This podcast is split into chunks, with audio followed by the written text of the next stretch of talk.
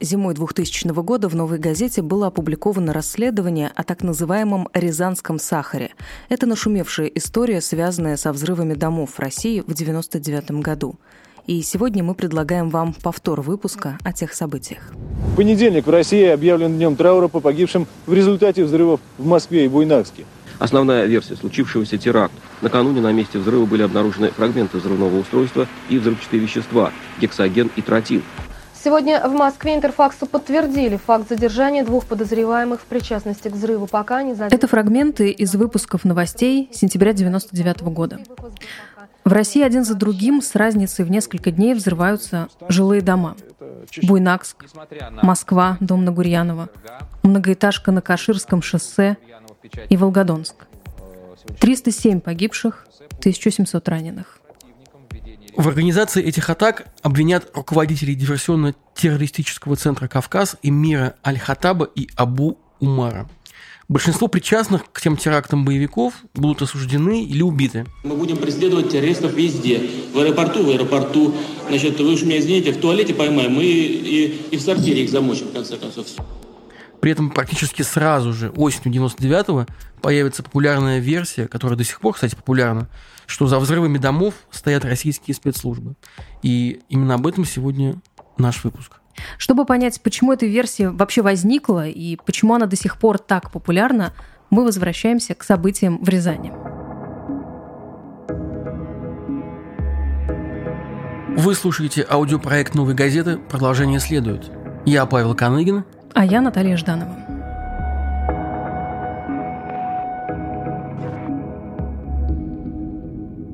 обсуждении версии о том, что к взрывам домов причастны российские спецслужбы, я слышу с самого детства. А объясняли ее так. Нужен был предлог, чтобы начать Вторую Чеченскую войну и привести к власти Владимира Путина. С тех пор вот эта тема со взрывами домов в 1999 году остается таким мутным пятном не только в моем сознании, но и, мне кажется, в нашем обществе в целом. Странные нестыковки, подозрительные оговорки, вопросы, на которые до сих пор никто не ответил. Прошло больше 20 лет. И один из таких моментов, о котором ты упомянула, связан со странной оговоркой Геннадия Селезнева, тогда спикера Государственной Думы. Он сообщил на пленарном заседании своим коллегам о том, что в Волгодонске произошел взрыв – это случилось за три дня до того, как, собственно, сам взрыв и состоялся. Да, это известное видео можно до сих пор увидеть на YouTube. Абсолютно точно. И на этом видео можно увидеть, как Жириновский, Владимир Жириновский требует объяснения от Селезнева, а Селезнев лишает Жириновского права голоса на целый месяц. Вспомните, Геннадий Николаевич, вы нам в понедельник сказали, что дом Волгодонский взорван за три дня до взрыва. Это же можно как провокацию расценивать. Если Государственная Дума знает, что дом уже взорван якобы в понедельник, а его взрывают в четверг. Объясняли все это в итоге так. Якобы у спецслужб была информация о готовящемся взрыве в Волгодонске, и кто-то передал Селезневу записку об этом как о свершившемся факте. Но главное здесь не оговорка Селезнева, а события в Рязани. История, известная как «Рязанский сахар». Меньше чем через неделю после теракта в Волгодонске в одном из домов на окраине Рязани находят подозрительные мешки с боевым взрывателем. Жильцов эвакуируют, МВД рапортует о предотвращении теракта. Но через два дня ФСБ внезапно заявляет, что это были лишь учения, и в мешках не взрывчатое вещество, гексоген, а обычный сахар. Корреспондент «Новой газеты» Павел Волошин тогда расследовал эту историю. И сегодня мы возвращаемся к его публикации, чтобы понять, почему версия о причастности ФСБ к взрывам домов даже спустя 20 с лишним лет остается такой популярной. Остается очень много вопросов, и эти вопросы абсолютно легитимны.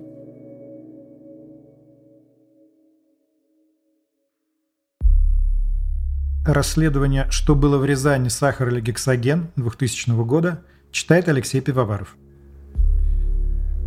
В тот вечер Алексей Картофельников, один из жильцов дома по улице Новоселов, заметил возле своего подъезда подозрительные «Жигули» с номерами, заклеенными бумагой. Несколько мужчин перегружали из легковушки в подвал дома какие-то мешки. Вызванный Картофельниковым наряд милиции обнаружил в подвале мешки и прикрепленный к ним часовой механизм. Жильцы были эвакуированы, а взрывное устройство обезврежено саперами инженерно-технического отделения милиции Рязань. Экспресс-анализ, проведенный с помощью газового анализатора, выявил в обнаруженном веществе пары гексогена. Найденная взрывчатка была немедленно отправлена в Москву, а местное руководство ФСБ отрапортовало об успешном предотвращении трагедии. Радость сотрудников ФСБ Рязани по поводу победы над терроризмом продолжалась недолго. Через два дня руководство ФСБ России заявило, что на самом деле в Рязани проводились организованные этой спецслужбой учения по проверке боеготовности местных силовых структур и бдительности граждан.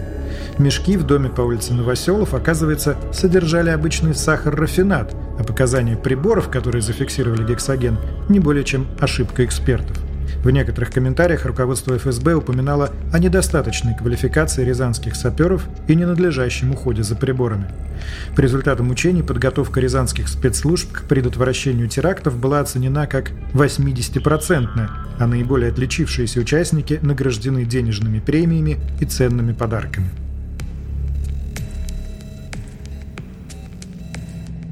Сегодня провинциальная Рязань по количеству иностранных журналистов на душу населения сравнилась бы с Москвой. Номера люкс местных гостиниц занимают корреспонденты Baltimore Sun и Los-Angeles Times, а репортеры Independent и Фигаро в компании со съемочной бригадой CBS осаждают местную милицию и ФСБ. Спецслужбы держат глухую оборону. Сотрудники ФСБ вздрагивают от слова «интервью».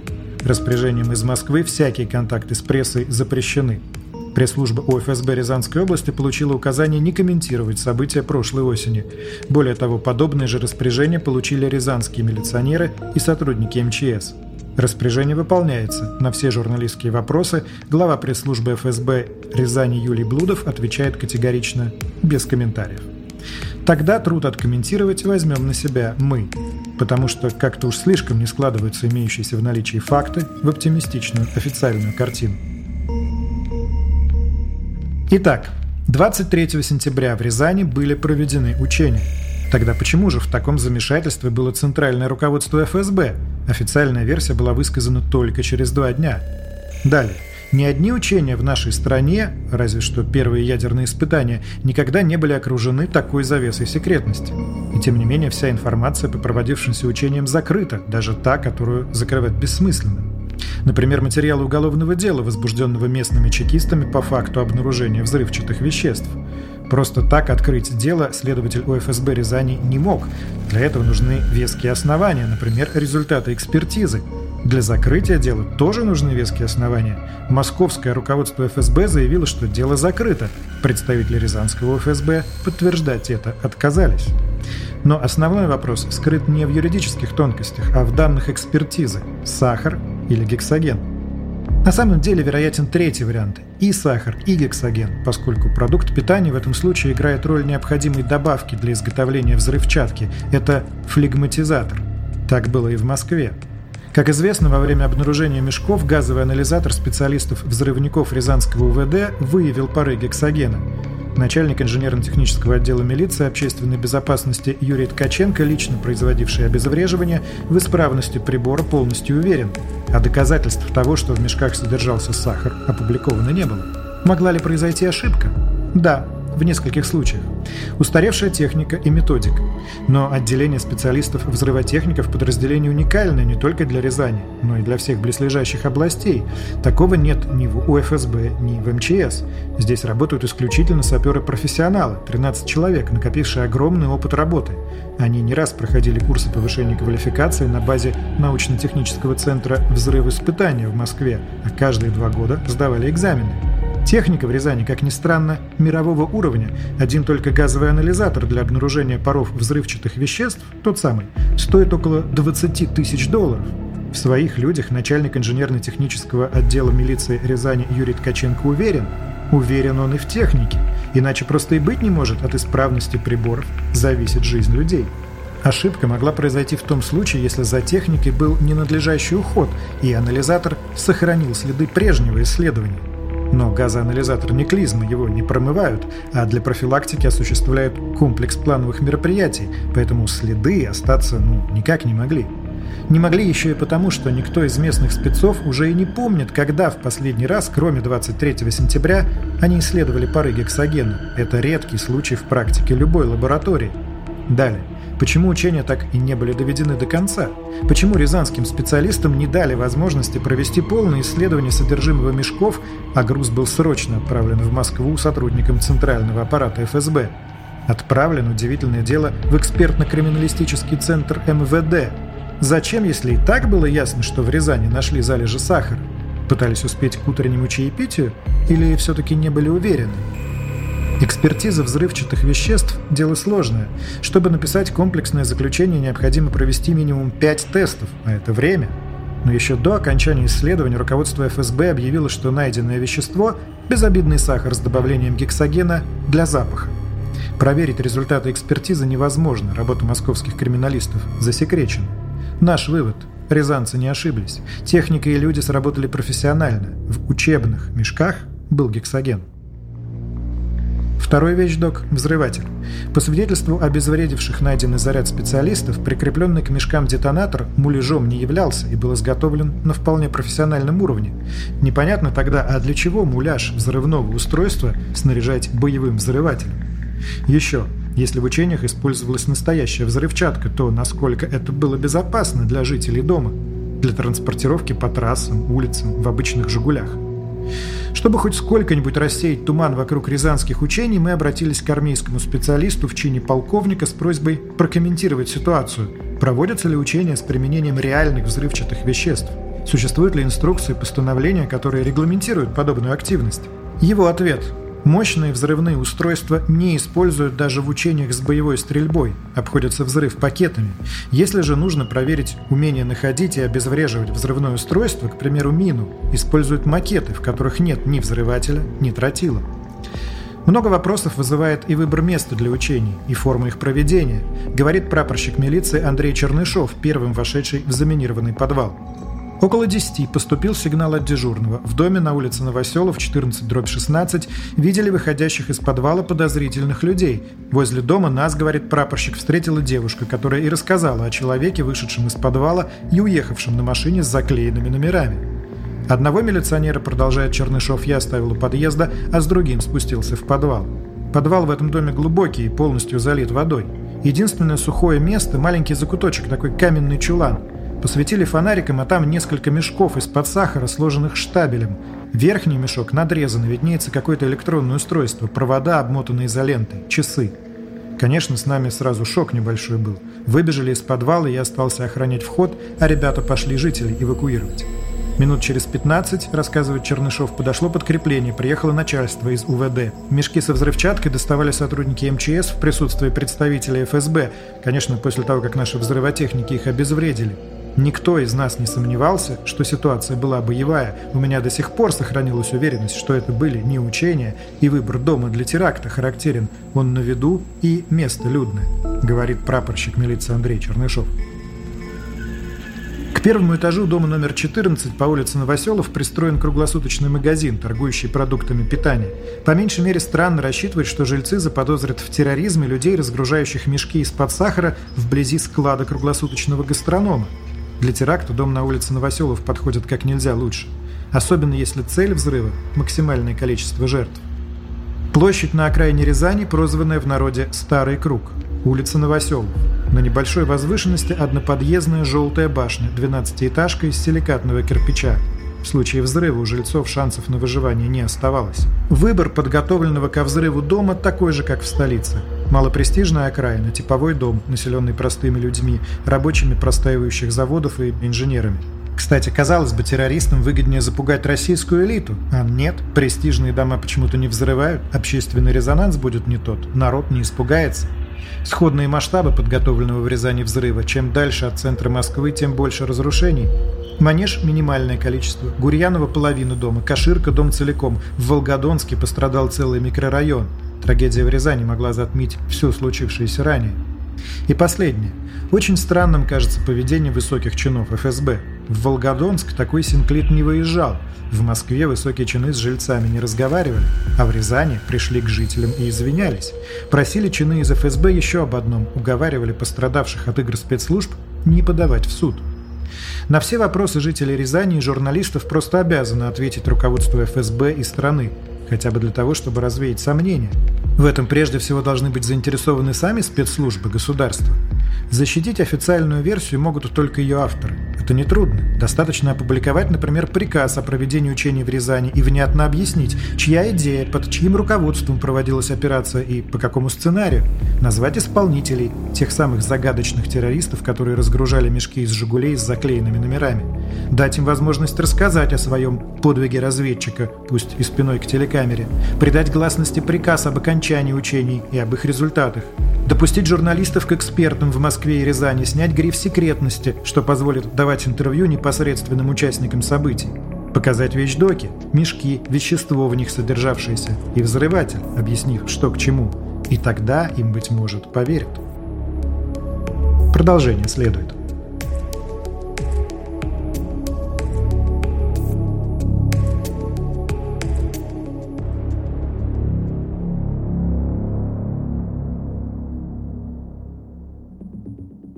Это расследование было опубликовано через несколько месяцев после событий в Рязани, зимой 2000-го.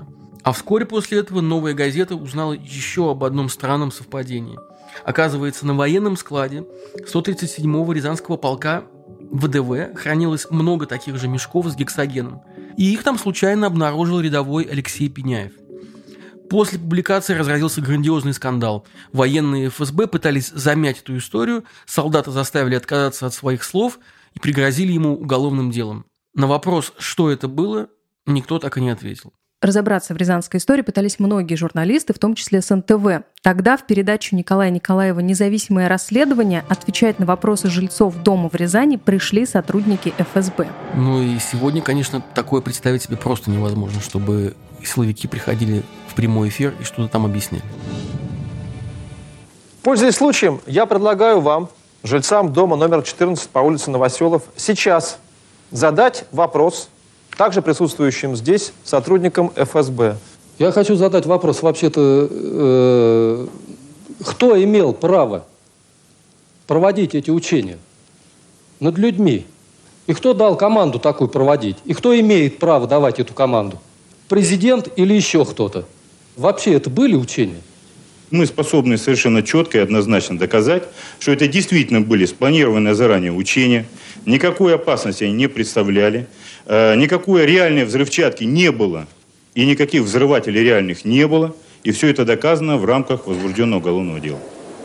Пожалуйста, есть ли вопросы господину Здановичу, присутствующих здесь? Сергеев ваш работник. Он начальник управления по Рязанской области ФСБ. Я уже говорил, и другие товарищи. Он нас поздравил после проведения анализов. Ну, чего бы ему, генерал-майору, обманывать жильцов? При э, первом экспресс-анализе, который э, получился, мы вынуждены были возбудить уголовное дело, так как там якобы показали пары гексогена. Тогда вы не сомневались, что я, это был я, подготовленный террористический Митечка, акт? Я не, я не могу сказать, что я не сомневался. Дело в том, что экспертизы не было, было предположение, которое я обязан был исследовать, и все. Кто вам дал право, если вы говорите учение, кто вам дал право издеваться над нами? Кто? Вот у меня жена после этого слегла в, боль, в больницу. Кто вам дал право? Вам? Кто подписал приказ о начале учений? Почему экспертиза найденного вещества длилась более полугода? Внятных ответов от спецслужб тогда не последовало. Нет их и до сих пор.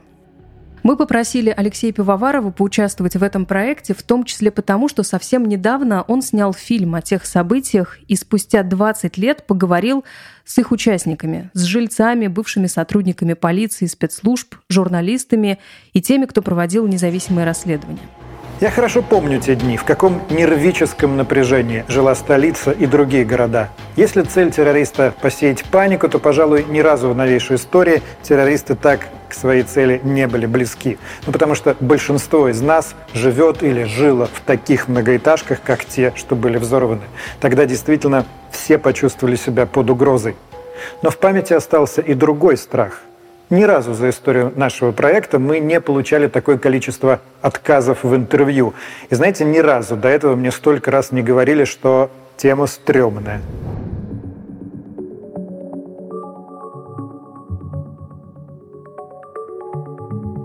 Алексей, вы, кажется, поговорили в рамках своего фильма со всеми, с кем сейчас это возможно, с теми людьми, кто расследовал, с жильцами, с журналистами, с бывшими следователями. Узнали ли вы что-то новое по поводу тех событий? Ну, лично для себя я ничего нового не узнал, кроме всяких разных деталей. Но я думаю, что очень много людей в Ютубе вообще мало знают про эту историю. А кто-то, наверное, первый раз о ней услышал. И мне кажется, очень важно рассказать им как можно менее предвзято, насколько это возможно, объективистски, о том, что, собственно, произошло и какие вопросы остаются э, к тем событиям, к тем людям, которые стоят за этими событиями, какие сомнения остаются. Потому что в конечном итоге именно с э, вот этой историей с взрывами домов, а еще точнее с историей с рязанским сахаром, началась и до сих пор тянется вот эта вот нить и шлейф недоверия к спецслужбам, подозрение в том, что э, ради привода Путина к власти ФСБ взрывала мирно спящих граждан и так далее, и так далее. Я думаю, что это была ошибка скрывать все и замалчивать. Все равно, так сказать, народная молва, она же все равно все внутри себя переваривает и э, никуда не девается. И как бы Э, подробности, может, и забылись за давностью лет, но фон остался, и фон очень неприятный. Как вы думаете, почему так и не появилось внятного ответа на вопрос, что там произошло? Ой, это уж не ко мне вопрос. Не знаю. Корпоративная солидарность, нежелание выносить ссоры из избы, нежелание брать на себя ответственность, нежелание называть э, реальных авторов идеи. Ну, вот так. И, да и в целом к общественному мнению и запросам общества у нас – как бы традиционно относится, мягко говоря, наплевательски, а уж если речь идет о спецслужбе, то ну, и это прям, так скажем, традиция ЧК НКВД, ГПУ, ФСБ. Алексей, в своем фильме вы приходите к выводу, что ФСБ не причастна к взрывам домов. Что вас убедило в этой версии? Я делаю вывод, что взрывы в Москве не организованы ФСБ, потому что мне кажется, что за всеми рассуждениями и доводами теряется самое главное, что на тот момент не Путин возглавляет еще страну, и ФСБ – это совсем не то ФСБ, которым оно станет через 10, тем более через 20 лет при Путине. А президент еще Ельцин. А страной во многом управляет э, группа людей вокруг него, называемая семьей, в которую, в частности, входят э, и Чубайс, и Березовский. Идет реальная борьба за власть. С одной стороны Примаков с Лужковым, с другой стороны Путин – есть независимые телеканалы, которые воюют между собой. И представить, что в такой ситуации проводится такая многоходовая, многоуровневая спецоперация, никто ничего не узнает и все молчат 20 лет, я просто не могу. Но что касается истории в Рязани, мне действительно многое непонятно. Из того текста, который я сейчас прочитал 20-летней давности, я понимаю, что вопросы, которые были сформулированы новой газетой тогда, остаются открытыми и по сей день. Версия о причастности спецслужб к взрывам домов остается популярной не столько из-за конкретного рязанского сахара, а скорее из-за тотального недоверия к власти, из-за того, что за все эти годы дистанция между обществом и властью только увеличивалась. Не отвечаем на вопросы, все отрицаем, опровергаем. Это не вопрос Кремля. Так власть отреагировала на легитимные вопросы общества и журналистов о том, что произошло в Рязани. И, как мы сегодня знаем, таким же образом власть реагировала на каждую трагедию, на каждый инцидент в нашей стране, которые происходили за последние 20 лет в огромном множестве. Так было в случае с Курском, с Нордостом, со сбитым над Донбассом Боингом, с отравлением Алексея Навального. Власть каждый раз уходила от неудобных вопросов и делала, кажется, все, чтобы еще больше подорвать свою собственную легитимность, чтобы еще больше увеличить недоверие к себе. А началось это все именно в Рязани 20 лет назад. Это проект «Новой газеты». Продолжение следует. Подписывайтесь там, где вам удобно слушать аудио, в приложении Apple Podcasts, на Яндекс Музыке, в Кастбоксе и SoundCloud. Делитесь подкастом с друзьями и, пожалуйста, ставьте оценки и пишите отзывы. Для нас это очень важно. И еще теперь нас можно слушать в эфире радиостанции «Эхо Москвы» по пятницам в 11 утра. В подготовке этого выпуска использовались материалы программы НТВ «Независимое расследование», публикации «Новой газеты» и фильм Алексея Пивоварова. Мы благодарим его автора за участие в проекте. Музыку для эпизода написали Алина Ануфриенко и Александр Глушков, звукорежиссер Федор Балашов, консультант проекта, журналист и продюсер Чарльз Мейнс.